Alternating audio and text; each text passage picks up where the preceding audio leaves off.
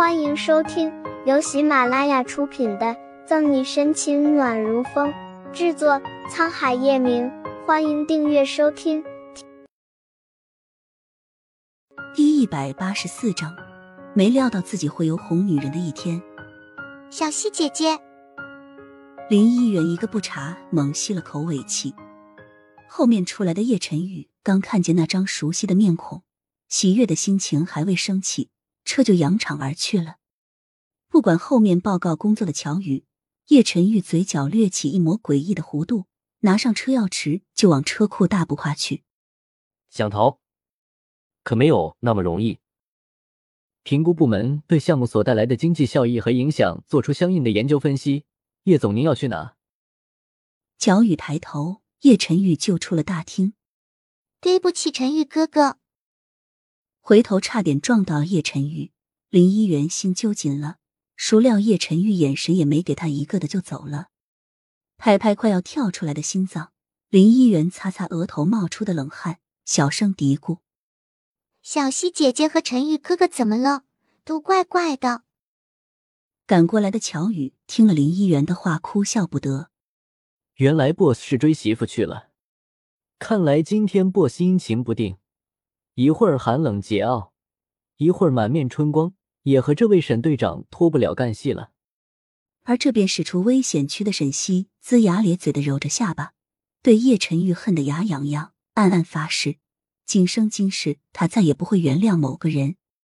可就在他抬头，不经意间看反光镜时，踩油门的脚打滑了一下。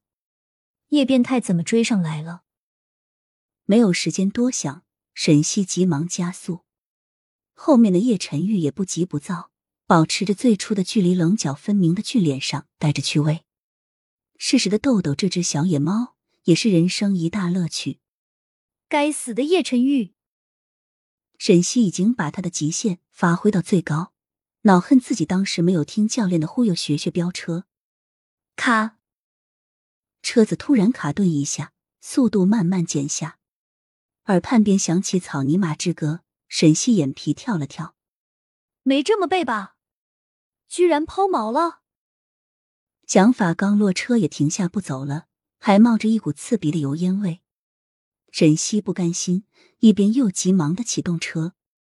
平时也就算了，大不了打个电话让人来修。可今天不一样，叶变态还在后面看着，他不能丢脸。嘘美女需要帮忙吗？沈西还在孜孜不倦的启动车，叶晨玉就趴在副驾驶车窗上，朝他吹了一个口哨。沈西太阳穴突突突的跳，下巴也更疼了。说好的霸道不苟言笑，人狠话不多呢？这么流氓痞子性的叶晨玉，对得起他一身爆表的荷尔蒙？沈西想把车窗摁上来，奈何车子没有发动。呵呵，好巧，叶总。沈西干笑着。输人不输阵，叶晨玉煞有其事的点头。能在这里遇到，还真是缘分。沈西眉心抽了一下，才打量周围的景观，心里更是哀嚎。为躲叶晨玉，他没注意，就给开到郊外来了。啧啧，据我目测，方圆十里好像都没有修车的地方，而且这条小路也很少有车。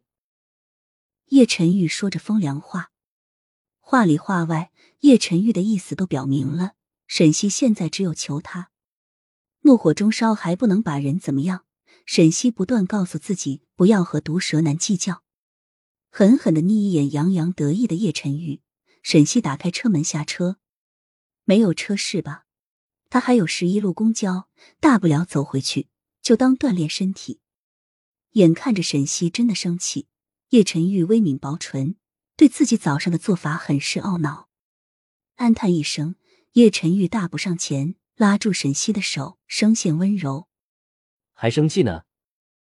别靠近我，我对臭不要脸的男人过敏。”甩开叶晨玉的手，沈西没好气：“天大地大，王八最大，我哪敢生你老的气？”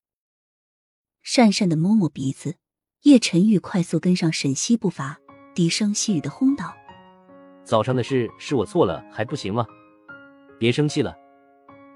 三十年河东，三十年河西，叶晨玉也没料到自己会有哄女人的一天。不过，要是那个人是这只傲娇小野猫的话，他乐意。本集结束了，不要走开，精彩马上回来。